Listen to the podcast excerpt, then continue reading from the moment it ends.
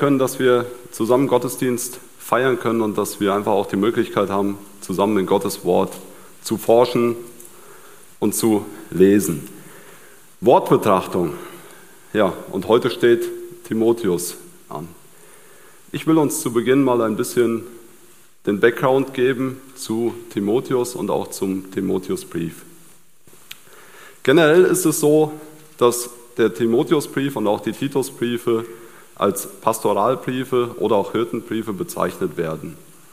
Obwohl wir von diesen beiden Personen nicht wissen, dass sie irgendeinen Hirtendienst versehen haben, werden sie doch so genannt und der Grund dafür liegt vor allem darin, was der Inhalt ist. Es geht darum, wie die innere Ordnung in einer Gemeinde aussieht und auch um den Dienst in die Welt. Ein bisschen ein Background zu Timotheus. Timotheus finden wir, oder Timotheus wird 24 Mal im Neuen Testament erwähnt und so können wir uns seine Biografie so ein bisschen zusammenführen. Was ich sehr interessant fand, als ich das in der Vorbereitung gelesen habe, ist, er stammt aus einem christlichen Elternhaus. Also ich hätte jetzt gesagt, in Steinbach so ungefähr der Klassiker, ähm, den man in unserem Leben kennt. Ähm, Timotheus begleitet Paulus Minimum ab der zweiten Missionsreise. Da wissen wir es genau, bei der ersten Missionsreise ist es nicht hundertprozentig zu belegen. Und die dritte Missionsreise führt die beiden zusammen nach Ephesus. Paulus beschreibt Timotheus als einen treuen Menschen. Es führt sogar so weit, dass Timotheus am Ende oder im Nachgang für seinen Glauben angefeindet wird und dann auch nochmal eine gewisse Zeit im Gefängnis verbringt. Wer das im Genauen wissen will, was da meine Quellen für sind, kann ich euch gerne geben. Ich, als ich in der Vorbereitung war und gemerkt habe, hm, das wird lang, habe ich das so ein bisschen eingedampft. Ähm, der Hintergrund des Timotheusbriefs. Der erste Timotheusbrief wird in der Zeit zwischen der Freilassung des Apostel Paulus aus seiner ersten römischen Gefangenschaft, circa 61 nach Christus, und der Zeit kurz nach seiner zweiten Haftzeit in Rom datiert. Ähm, Paulus ist das erste Mal aus seiner Gefangenschaft entlassen worden. Wir alle kennen die Zusammenhänge und reist dann sofort wieder nach Kleinasien und so auch nach Ephesus. Als der Apostel Paulus weiterreisen will, lässt er seinen Mitarbeiter, den Timotheus, in Ephesus zurück. Jetzt gebe ich mal so ein bisschen meinen Input dazu. Timotheus muss dann irgendwann mal den Paulus angeschrieben haben und die Hand gehoben haben und muss gesagt haben, so, kann ich dann auch mal wieder zurück oder kann ich mal weiterreisen oder so.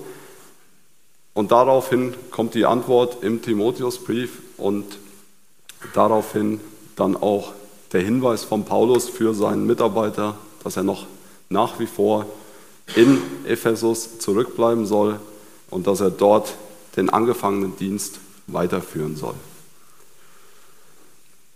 Paulus betont auch in diesem Brief ganz klar die Bedeutung der rechten christlichen Lehre. Ähm, warum ist es so? Warum kamen zu der Zeit die Fragen auf? Wir sind in einer Zeit des Wachstums, in einer Zeit, in der neue Gemeinden entstehen und es kommen auf einmal Fragen auf nach dem Zusammenleben, Fragen auf nach, wer soll denn einer Gemeinde vorstehen, und all diese Punkte greift Paulus immer wieder auf und hier im Timotheusbrief sehr intensiv. Der Timotheusbrief, ja, ich habe ihn mal in sechs Blöcke zusammengefasst, das kann man auch unterschiedlich machen, aber das war so die Abstufung, die ich dort gefunden habe. Der Block 1 ist ja das, was wir bei Paulus zu Beginn vieler Briefe einfach auch mitbekommen, ist ein kurzer eine kurze Begrüßung, eine kurze Einleitung. Dann kommt Block 2, wo er quasi die Antwort an Timotheus gibt und Timotheus sagt, weshalb er in Ephesus ist, was der Dienst dort ist. Im dritten Block ähm, gibt Paulus Anweisungen zum Thema Zusammenleben in der Gemeinde. Das sind so die Kapitel 2 bis äh, 4. Ähm, ja, von 4 noch ein paar Verse dabei. Dann kommt Block 4, das ist ein Thema, was ich eben schon angesprochen habe. Wer sind die örtlichen Leiter? Da gibt es Hinweise über Anforderungen. Und dann kommt der Block 5. Und Block 5 ist auch ein Thema, das wir heute ja im Text haben. Es geht darum, wie man mit unterschiedlichen Dingen umgeht. Ähm, hier nur exemplarisch erwähnt, Paulus erzählt was zum Umgang mit Sklaven, zum Umgang mit Gläubigen, die ein Leben in der Hingabe leben ähm, und auch ein Thema, wie man mit den Irrlehrern umgeht. Damit beschäftigen wir uns heute. Den Abschluss bildet dann ja, die letzten zwei Verse, wo der Apostel Paulus die letzten Anweisungen an seine Mitarbeiter gibt und dann noch Segenswünsche weitergibt. Ich würde gern zu Beginn noch mal kurz beten. Ihr dürft dazu gerne sitzen bleiben. Himmlischer Vater, ich bitte dich darum, dass du das Reden und das, Segne, äh, das Hören heute einfach segnest, dass du dabei bist, dass du uns ruhig machst, dass du uns offen machst für das, was du heute für uns vorgesehen hast. Vater, danke, dass du uns dein Wort gegeben hast, dass wir in deinem Wort lesen und forschen dürfen und dass wir dadurch wachsen können in dir, in dem Glauben, in dem Vertrauen auf dich. Vater, ich bitte dich darum, dass du die Stunde segnest. Amen.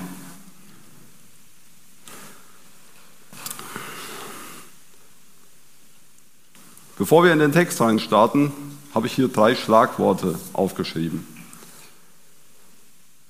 Der klassische Tag, die klassische Woche, das klassische Leben. Meine Woche startete damit, dass ich genau wusste, heute bin ich dran. Heute darf ich was zu der, einem Abschnitt in der Bibel sagen. Also, ja, das wird schon, ich bin Montagmorgen auf die Arbeit, heute Abend guckst du mal. Es startete der Tag damit, dass ich merkte, oh, es passt hinten und vorne nicht, ich muss Überstunden machen. Äh, die Überstunden arteten dann so aus, dass ich nicht mehr dabei war, als die Kinder ins Bett gegangen sind und ich todmüde um halb neun ins Bett gefallen bin. Da der Dienstag kam, der Dienstag, ja, heute Abend, das wird schon. Und auch dort habe ich gemerkt, hm, in der Mittagspause habe ich mir den Text durchgelesen. Oh, interessanter Text. Ja, heute Abend startest du und schreibst dir mal deine ganzen Gedanken auf. Es endete damit, dass ich erst um kurz vor acht von der Arbeit gekommen bin und gedacht habe, jawohl, jetzt liest du den Text. Ich habe den Text auch gelesen, aber meine Aufmerksamkeit war nicht mehr so richtig da. Dann habe ich mich gefragt, ist das mein klassischer Tag? Ist das meine klassische Woche, wie ich mich mit dem Wort Gottes beschäftige? Ich, ähm, Anna und ich lesen zusammen einen chronologischen Bibelleseplan. Wenn ich mir da angucke, wie fleißig ich äh, immer nachtragen muss, wenn ich dann mal wieder eine Zeit lang nicht gelesen habe. Und ich erzähle euch das nicht alles, damit ihr heute sagt, ja, von Manuel können wir heute nicht viel erwarten oder der hat sich damit nicht viel vorbereitet, sondern um euch zu sagen, Gott redet ziemlich konkret. Denn als ich dann mehr und mehr in die Einarbeitung eingestiegen bin, werde ich auch gleich dann wieder drauf zukommen, hat Gott mir auch persönlich dort einige Punkte aufgezeigt. Kommen wir zum Text. Der Harald hat ihn uns eben vorgelesen. Paulus kommt hier, wie ich eben skizziert habe, langsam zum Schluss seines Briefes. Er fasst nun zum Abschluss nochmal alle Themen zusammen, die er zuvor angesprochen hat. Wir merken, dass das eigentliche Thema, das Paulus auf dem Herzen liegt, ist, Timotheus mitzugeben, wie er mit falschen Lehren in der Gemeinde umzugehen hat. Paulus spricht dieses Thema in den ersten Versen des Timotheusbriefes an und zeigt auf, warum, warum er Timotheus in Ephesus zurückgelassen hat. Er hat aufgezeigt, wie die falschen Lehren aussehen. Anschließend legt er dar, wie man sich dann im Hause Gottes verhalten soll. Jetzt kommt er zum Schluss und kommt nochmal auf das Thema zurück und weist Timotheus erneut an, wie er mit den falschen Lehren umgehen soll und zeigt auf, wie man falsche Lehren von richtigen unterscheiden kann.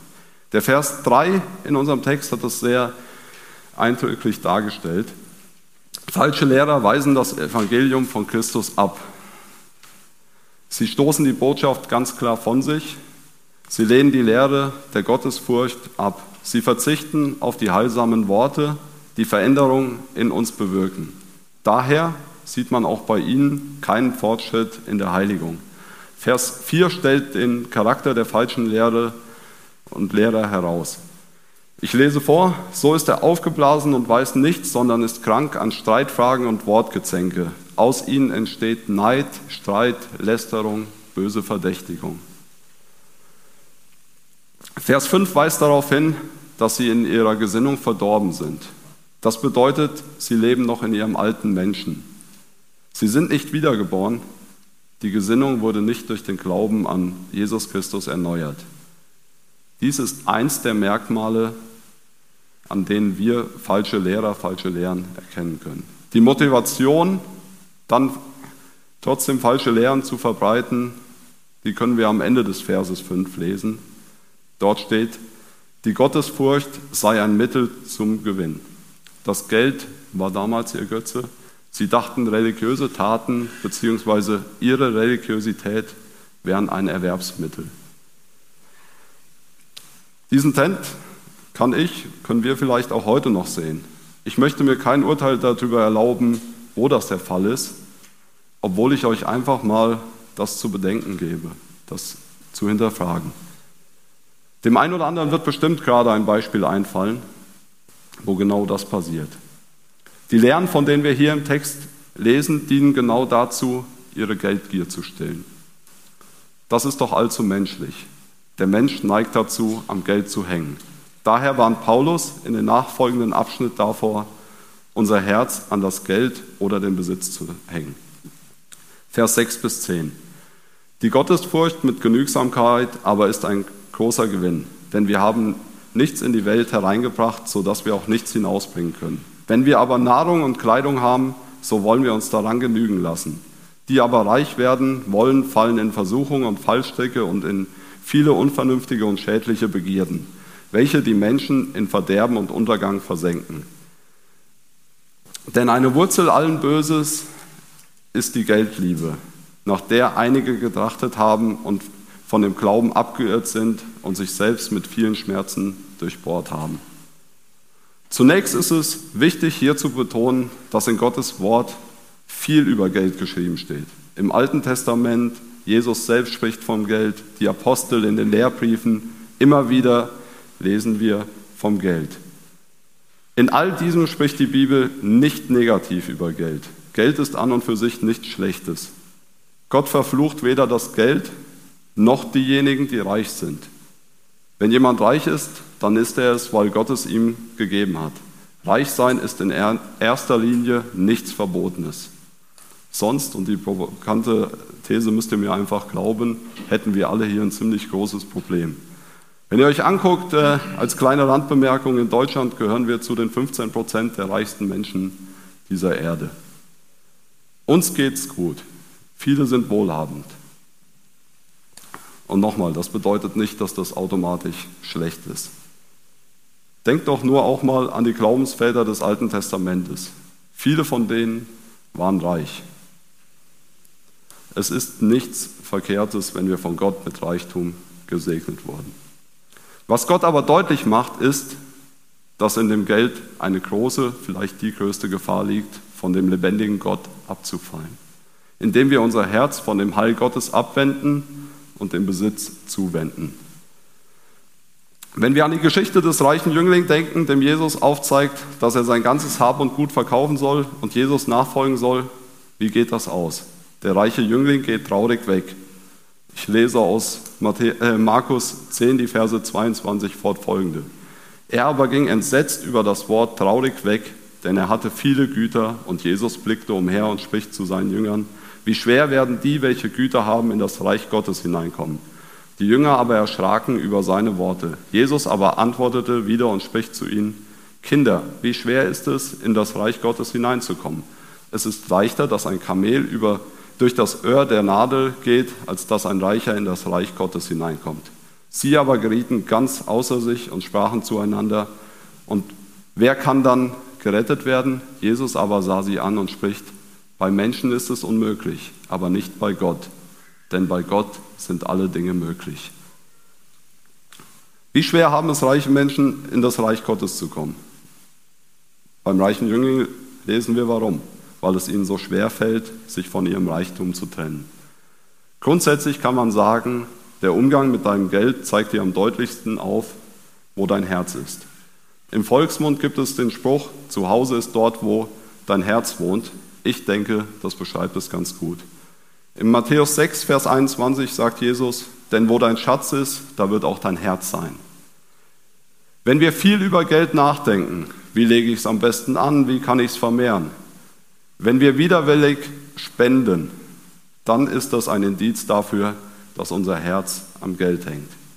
Dass dein Geld dein Schatz ist. Wenn wir aber zufrieden sind mit dem, was wir haben, wenn wir nicht begierig sind nach mehr, wenn wir mehr über Gottes Reich nachdenken als über unseren Besitz, dann ist es ein gutes Zeichen, dass unser Herz bei Gott ist, dass unser Schatz im Himmel und nicht auf der Erde ist.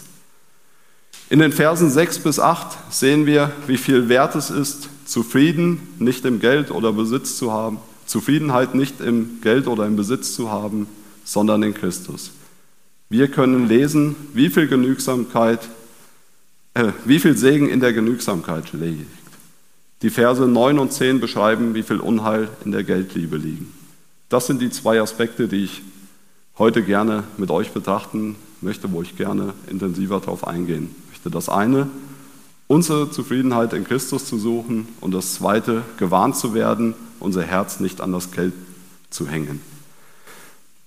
Wenn ihr euch an die Übersetzung von eben erinnert, dann start, stand dort die Frömmigkeit als ein Aspekt. Ähm, in einer Übersetzung, nach der, die ich mir angeguckt habe, steht dort die Gottseligkeit für die Frömmigkeit. Die Gottseligkeit mit Genügsamkeit aber ist ein großer Gewinn, denn wir haben nichts in die Welt hereingebracht, so dass wir auch nichts hinausbringen können. Wenn wir aber Nahrung und Kleidung haben, so wollen wir uns daran genügen lassen. Paulus geht in dem Vers 6 noch einmal auf die Verse 3 bis 5 ein um aufzuzeigen, was Gottseligkeit bedeutet. Ich finde den Begriff einfach passend. Genau darum geht es auch sehr, sehr oft in den Pastoralbriefen. In unserem Zusammenhang würde ich das mal übersetzen mit dem Begriff wahrer Glaube. Jemand, der gottselig lebt, lebt nach dem Willen Gottes. Sein altes Herz wurde verändert. Wir streben nach der Liebe Gottes und freuen uns an dem, was Gott uns gegeben hat in dieser Einstellung zu leben und immer da rein, darin zu wachsen, das drückt Paulus hier mit Gottseligkeit aus. Wenn diese Einstellung verbunden ist mit Genügsamkeit, dann ist das ein großer Gewinn. Die Frömmigkeit ist kein Mittel, um reich zu werden im weltlichen Sinne. Wenn wir danach streben, Gott immer ähnlicher zu werden und genügsam zu sein, das ist ein großer Gewinn. In einem Kommentar habe ich gelesen, dass damals dass es damals Philosophen gab, die diesen Begriff Genügsamkeit sehr oft verwendeten. Sie lehrten, dass man mit den Umständen, in denen man ist und mit dem Besitz zufrieden sein sollte, quasi selbstzufrieden. Ich denke, diesen Trend und diese Bewegung kennen wir auch heute noch. Sei mit dir zufrieden, was die Natur dir gegeben hat, das ist gut. Das ist ja auch an und für sich nicht verkehrt. Paulus geht es aber hier vielmehr darum, dass unsere Zufriedenheit aus Christus kommt, nicht aus den materiellen Dingen, die wir haben. Alles, was wir haben, kommt von Gott. Unsere Zufriedenheit haben wir nicht in dem Besitz, den wir haben, sondern in Gott. Das ist das, was Paulus aufzeigt. Paulus geht immer wieder auf diese Genügsamkeit an. Ich habe so ein paar äh, ja, Querverweise auch zu anderen Briefen und zu anderen Stellen mitgebracht. In 2. Korinther 9, Vers 8 sagt er, Gott aber vermag euch jede Gnade überreichlich zu geben, damit ihr in, damit ihr in allem, alle Zeit, alle Genüge habt und überreich seid zu jedem guten Werk. Das ist kein Versprechen, dass wir reich sind oder sein werden. Gott sagt uns zu, dass wir immer genug haben. Philippa 4, 11 bis 12. Nicht, dass ich, es des Mangels wegen sage, denn ich habe gelernt, mich darin zu begnügen, worin ich bin. Sowohl erniedrigt zu sein, weiß ich, als auch Überfluss zu haben, weiß ich. In jedes und in alles bin ich eingeweiht. sowohl satt zu sein als auch zu hungern, sowohl Überfluss zu haben als auch Mangel zu leiden. Paulus hat gelernt, genügsam zu sein. Er hat gelernt, mit den Umständen zufrieden zu sein, in denen er sich befindet. Er wusste, was es bedeutet, reich zu sein. Er wusste aber auch, was es bedeutet, arm zu sein. Er wusste, was es bedeutet, zu hungern, aber auch, was es bedeutet, satt zu sein. Er wurde von Gott unterwiesen, in jedem Bereich seines Lebens zufrieden zu sein. Und deshalb sagt er dann weiter in dem nächsten Vers, Vers 13, alles vermag ich in dem, der mich kräftigt. Ich denke, der Vers ist vielen von uns auch bekannt. Wie hat Paulus gelernt, in jeder Situation zufrieden zu sein? Indem er in Christus seine Zufriedenheit gesucht und gefunden hat. Daher konnte er lernen, in allen Situationen genügsam zu sein. Nicht in seinem Besitz hat er Genügsamkeit gesucht, sondern in Christus allein. Er verdeutlicht das nochmal sehr eindrücklich in Philippa 3, die Verse 7 fortfolgende, die ich auch gerne hier lesen will. Aber was auch immer mir Gewinn war, das habe ich um Christi willen für Verlust gehalten. Ja, wirklich. Ich halte auch alles für Verlust, um der unübertrefflichen Größe der Erkenntnis Christi Jesus, meines Herrn, willen, um dessen Willen ich alles eingebüßt habe, um es für Dreck halte, damit ich Christus gewinne. Und in ihm gefunden werde, indem ich nicht meine Gerechtigkeit habe, die aus dem Gesetz ist, sondern die durch den Glauben an Christus. Das war die Einstellung von Paulus. In Christus ist Fülle, in Christus ist wahrer Reichtum. Wenn ich ihn habe, dann ist alles andere nichts mehr wert. Das heißt nicht, dass wir nichts mehr brauchen, aber wir sollten unser Herz nicht an diese Dinge hängen. Jesus selbst sagt uns in Johannes 10, Vers 10, ich bin gekommen, damit sie Leben haben und es im Überfluss haben. Menschen füllen auch heutzutage ihr Leben mit immer mehr, aber es wird trotzdem immer leerer. Durch Jesus fließen wir über. Wenn ich jetzt hier ein Glas Wasser hinstellen würde und würde das füllen, es fließt irgendwann über und genau darum geht es. Wenn wir das erfahren haben, dann haben wir Ruhe und Zufriedenheit. Dann suchen wir nicht mehr auf dieser Erde nach Reichtum. Das ist genau dieser große Gewinn, von dem wir heute in unserem Bibeltext lesen dürfen. In Vers 7 geht Paulus darauf an, warum unsere Zufriedenheit in Christus ein so großer Gewinn ist. Denn wir haben nichts in die Welt hineingebracht, sodass wir auch nichts hinausbringen können. Paulus verweist hier ganz klar auf den Schöpfungsbericht, auf 1. Mose. Deshalb lese ich kurz die beiden Stellen. 1. Mose 2, Vers 7. Da bildete der Herr Gott den Menschen aus Staub vom Erdboden und hauchte in seine Nase Atem des Lebens. So wurde der Mensch eine lebendige Seele. Gott schuf den Menschen aus dem Erdboden, aus dem Staub. Wir sind nicht evolutionär seit Jahrtausenden von einem Affen weiterentwickelt. Wie sind wir auf diese Erde gekommen? Nackt. Wir hatten nichts. Wie es dann weitergeht, was dann passiert, das wissen wir alle. Deshalb springe ich direkt zu 1. Mose 3, Vers 19 um das Ende zu beschreiben. Im Schweiße deines Angesichts wirst du dein Brot essen, bis du zurückkehrst zum Erdboden. Denn von ihm bist du genommen. Denn Staub bist du und zum Staub wirst du zurückkehren. Von genau diesen zwei Punkten, vom Anfang und Ende unseres Lebens, davon spricht Paulus hier. Wir werden wieder zu Staub werden. Nichts werden wir mitnehmen. Ich denke, der Spruch, das letzte Hemd hat keine Taschen, ist uns allen bekannt. Das ist der Grund, warum wir unseren Besitz nicht an die Güter dieser Erde hängen sollten. Alles, was wir auf dieser Erde anhäufen, stammt von dieser Erde. Wir werden die Erde wieder verlassen, unser Besitz wird aber hier bleiben. In Vers 8 geht es weiter, wenn wir aber Nahrung und Kleidung haben, so wollen wir uns daran Genüge lassen. Paulus wiederholt sich hier. Nahrung und Kleidung, also die Grundbedürfnisse, die wir als Menschen brauchen zum Leben. Wenn wir daran genug haben, dann sollen wir zufrieden sein. Nicht jammern, nicht nach mehr trachten, sondern einfach zufrieden sein mit dem, was Gott uns gegeben hat. Genügsam. In einem Kommentar fand ich eine Verlinkung zu dem Buch der Sprüche und auch das will ich euch gerne vorlesen. Unsere Bibel hat so viele Wahrheiten, äh, deshalb springe ich da heute ein bisschen hin und her und probiere da die Parallelen und die Zusammenhänge darzulegen. Sprüche 30, die Verse 7 bis 9. Zweierlei erbitte ich von dir. Verweigere es mir nicht, bevor ich sterbe. Gehaltloses und Lügenworte halte von mir fern. Armut und Reichtum gib mir nicht. Lass mich das Brot, das ich brauche, genießen, damit ich nicht satt geworden leugne und sage, wer ist denn der Herr? Und damit ich nicht arm geworden stehle und mich vergreife an dem Namen meines Gottes. Ganz simple, aber weise Worte. Lasst uns genau diesen Bibeltext in unser Gebet aufnehmen. Lasst nicht zu, dass ich arm werde, denn dann könnte ich hungrige, hungrig Dinge tun, die nicht richtig sind. Auf der anderen Seite falle ich in Gefahr, wenn ich reich bin. Im Vater unser beten wir, unser tägliches Brot gib uns heute. Wir reden von dem täglichen Brot. In den Versen, die wir bis hierhin betrachtet haben, zeigt Paulus ganz deutlich auf, wie viel Segen darin liegt, wenn wir unsere Erfüllung in Christus suchen. In den jetzt folgenden Versen zeigt er nun die Kehrseite der Medaille auf.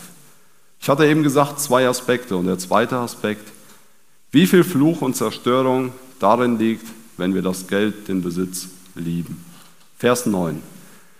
Denn die reich werden wollen, die fallen in Versuchung und Verstrickung und in viele törichte und schädliche Begierden, welche die Menschen versinken lassen in Verderben und Verdammnis. In Vers 9 wird erklärt, was passiert, wenn wir reich werden wollen. Und in Vers 10 wird erklärt, warum die Liebe zum Geld eine so große Gefahr ist.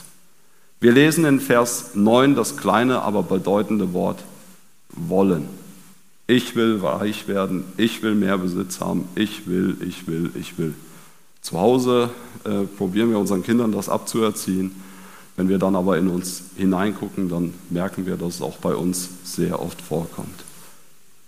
Ich strebe mit allem, was ich habe, danach, dass ich das erreiche. Mich verlangt es aus tiefstem Herzen danach, weil ich will.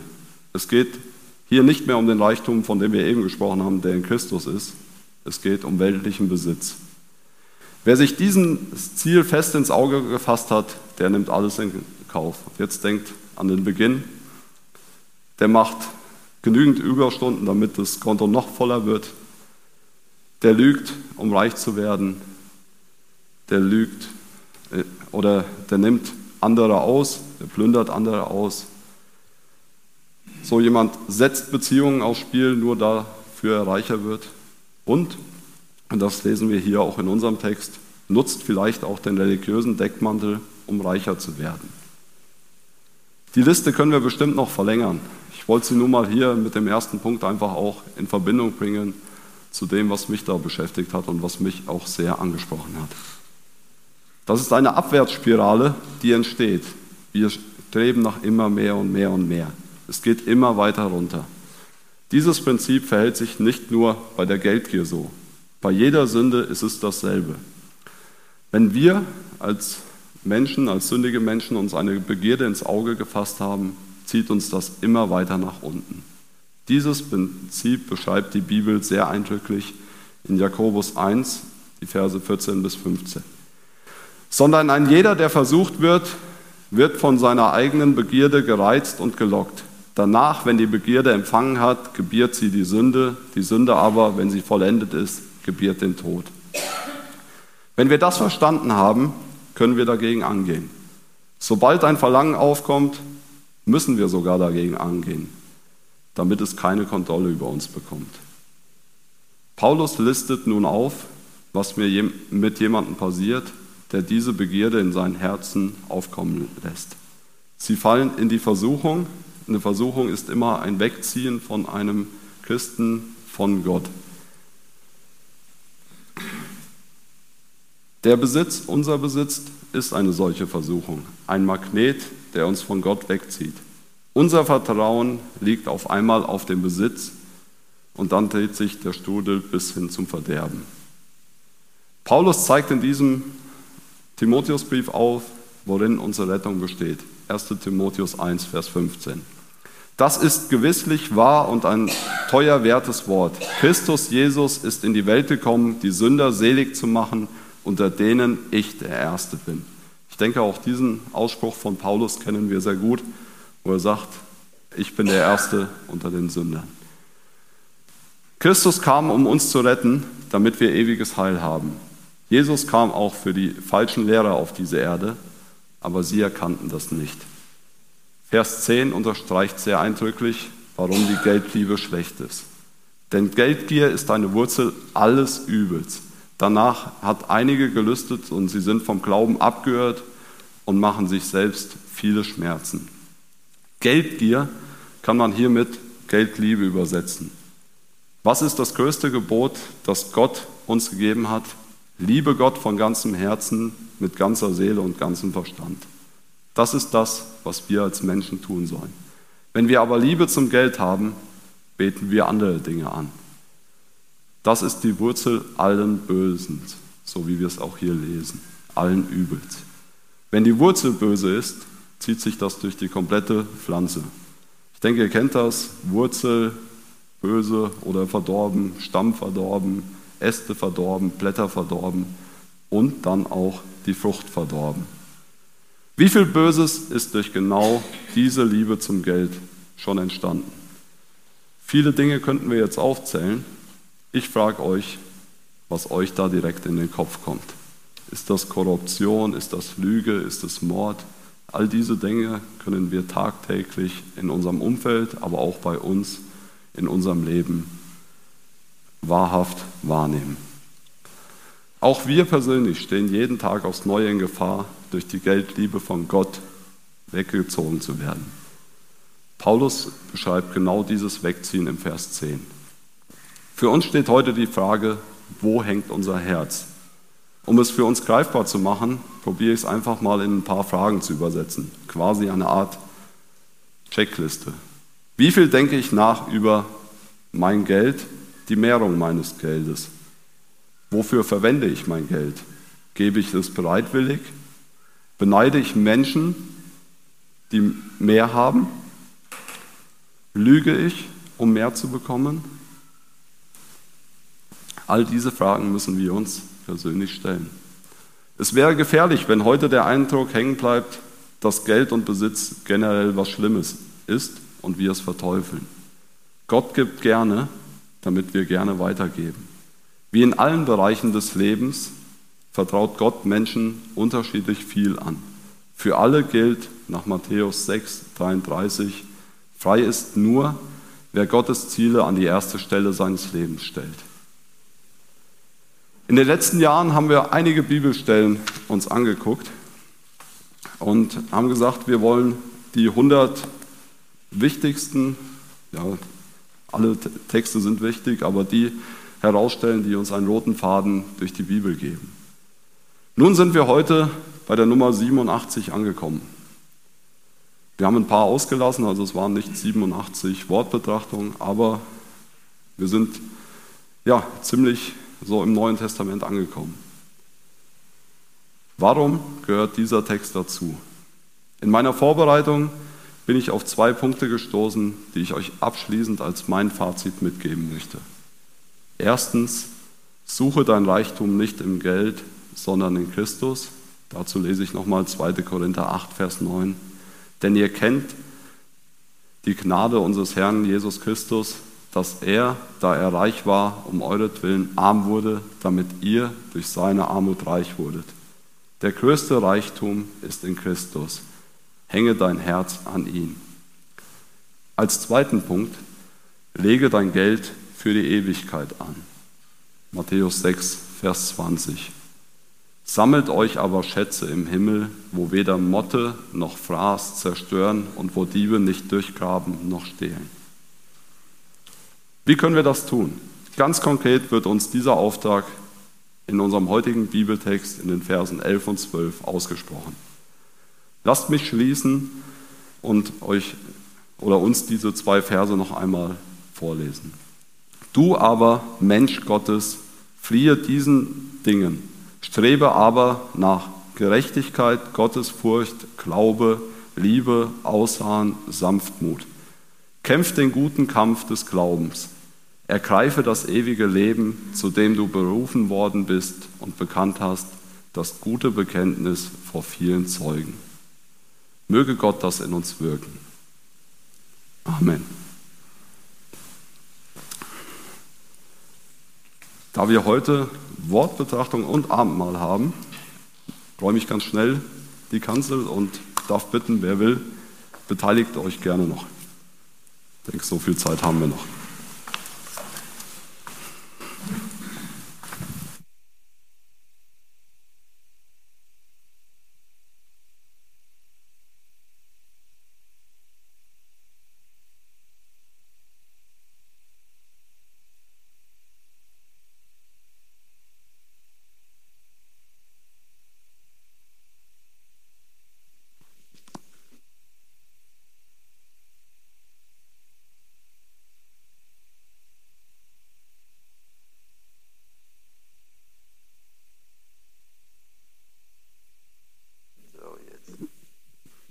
Ist an, ja? Einen kurzen Gedanken zu Vers 11 aus dem Text, den wir gehört haben. Äh, nicht Vers 8 ist es. Wenn, ich gehe mal davon aus, es ist vielleicht der bekannteste Vers aus diesem Abschnitt. Wenn wir aber Nahrung und Kleidung haben, so wollen wir uns daran genügen lassen. Diese Worte, die spricht einer der Erzväter aus. Also da, wo, zum, wo es um Nahrung und Kleidung geht. Und die will ich lesen. Ganz am Anfang der Bibel, auf den ersten Blättern, 1. Mose 28. Ja, es geht um Jakob. Jakob ist ja auf der Flucht vor seinem Bruder Esau. Und dann heißt es in Kapitel 28, Vers 11. Und er gelangte, also Jakob, er gelangte an eine Stätte und übernachtete dort. Denn die Sonne war schon untergegangen. Vielleicht im Bild gesprochen, oder es war tatsächlich so, aber wir können es, denke ich, auch so verstehen. Dunkle Zukunft. Die Sonne geht unter. Also die Sonne war untergegangen. Vor ihm schien die Zukunft, sage ich mal, dunkel. Und dann geht er los. Da haben wir ja diese, die nächsten Verse beschreiben dann die sogenannte Himmelsleiter, wo er eine Begegnung mit Gott hat. Und dann heißt es in Vers 20, wieder Kapitel 28, Vers 20. Und Jakob legte ein Gelübde ab und sagte, wenn Gott mit mir ist und mich behütet auf diesem Weg, den ich gehe, und jetzt kommt es, und mir Brot zu essen und Kleidung anzuziehen gibt. Und ich in Frieden zurückkehre zum Haus meines Vaters, dann soll er der Herr, mein Gott sein. Also, ganz schlicht, wenn ich zu essen habe und Kleidung habe und auch wieder in Frieden zurückkehre, dann soll der Herr mein Gott sein. Also die Zukunft dunkel vor ihm, und diese Verheißung oder dieses Gebet, dieses Gelübde, was er ablegt. Und dann geht er ja los und ist dann bei Laban, heiratet er, sieben Jahre dient er für Lea, sieben Jahre für Rahel und sechs Jahre für die Herden. Das lesen wir in Kapitel 31, Vers 28 oder, nee, 38 oder Vers 41 noch genauer. 20 Jahre, also Kapitel 31, Vers 41, leicht zu behalten, 31, 41. 20 Jahre bin ich nun in deinem Haus gewesen. 14 Jahre habe ich dir für meine beiden Töchter, für deine beiden Töchter gedient. Und sechs Jahre für deine Herde. Also 20 Jahre ist er da. Und dann, etwas blätter ich einmal zurück. Dann lesen wir in Kapitel 31, Vers 3, und der Herr sprach zu Jakob, kehre zurück. Kehre zurück in das Land deiner Väter und zu deiner Verwandtschaft. Ich werde mit dir sein. Aber in dieser Zeit hat er nicht nur Nahrung und Kleidung bekommen, sondern eine Großfamilie und eine große Habe. Das ist unser Gott. Das ist wirklich unser Gott.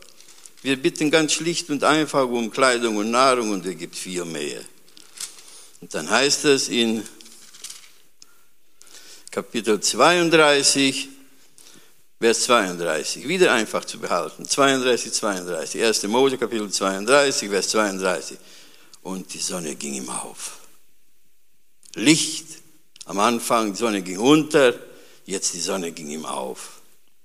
Als er an Pnuel vorüberkam und er hinkte an, ein, an seiner Hüfte, da ist jetzt auch ein anderer Gedanke drin, aber ich will bei dem Gedanken bleiben, die Sonne ging ihm auf. Und den Gedanken will ich uns auch allen mitgeben. Wenn wir wirklich ganz schlicht bleiben, Nahrung und Kleidung, und Jakob nennt da noch dazu, wenn ich wieder in Frieden zurückkehre. Und lassen wir dann Gott wirken. Und Gott, was tut er? Also bei Jakob haben wir das gelesen oder gehört, können wir alles nachlesen. Er, eine Großfamilie, mit der Großfamilie kommt er zurück und großen Reichtum. Das ist unser Gott.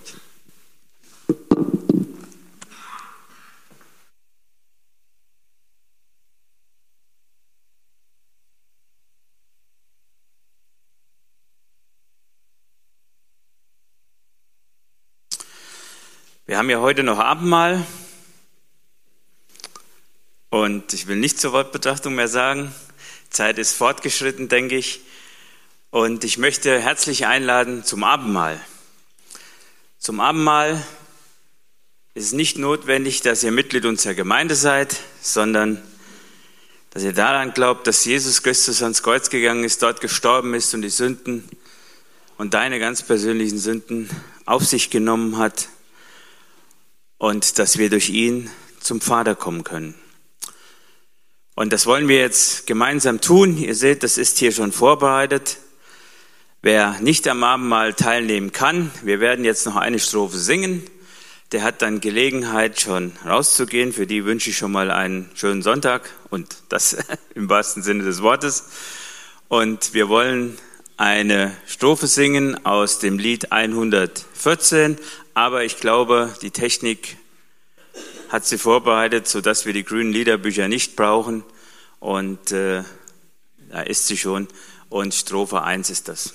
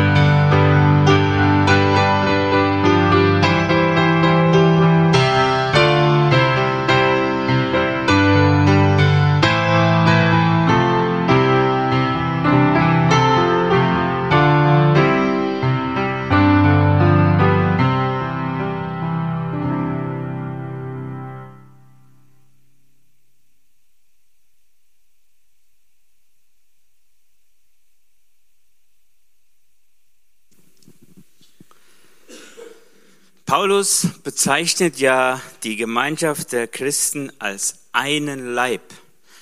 Lesen wir in 1. Korinther 12 oder auch ein paar Verse später nochmal als den Leib Christi.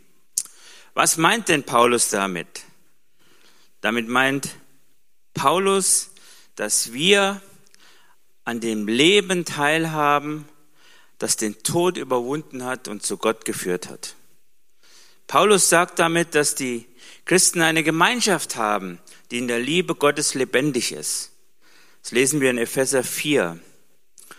Und die Feier des Abendmahls symbolisiert ja die Gemeinschaft der Christen, wie sie später einmal im Reich Gottes sein soll, wenn die Welt neu gemacht ist. Wir lesen in der Bibel oftmals von einem Festmahl im Himmel. Und das wird das Abendmahl dann auch einmal sein. Das Abendmahl, wisst ihr alle, geht zurück auf die Tradition des Passafestes. Und bei dem Passafest mussten die Balken des Hauses mit Blut besprengt werden, sodass der Würgeengel sehen konnte, aha, hier habe ich keinen Zutritt. Und was damals die, das, das Volk Israel in Ägypten mit dem Auszug erlebt hat, ja, und das ist in ähnlicher Weise auch das, was wir heute mit einem Heilserlebnis verbinden wie dem Abendmahl. Jesus bezeichnet den Wein als Bund in meinem Blut. Und das lesen wir auch in, in 1. Korinther oder auch in Lukas. Und das bezieht sich auf die Erneuerung des Bundes. Gott hat damals mit dem Volk Israel einen Bund geschlossen und Jesus hat den Bund geschlossen über das Volk Israel hinaus.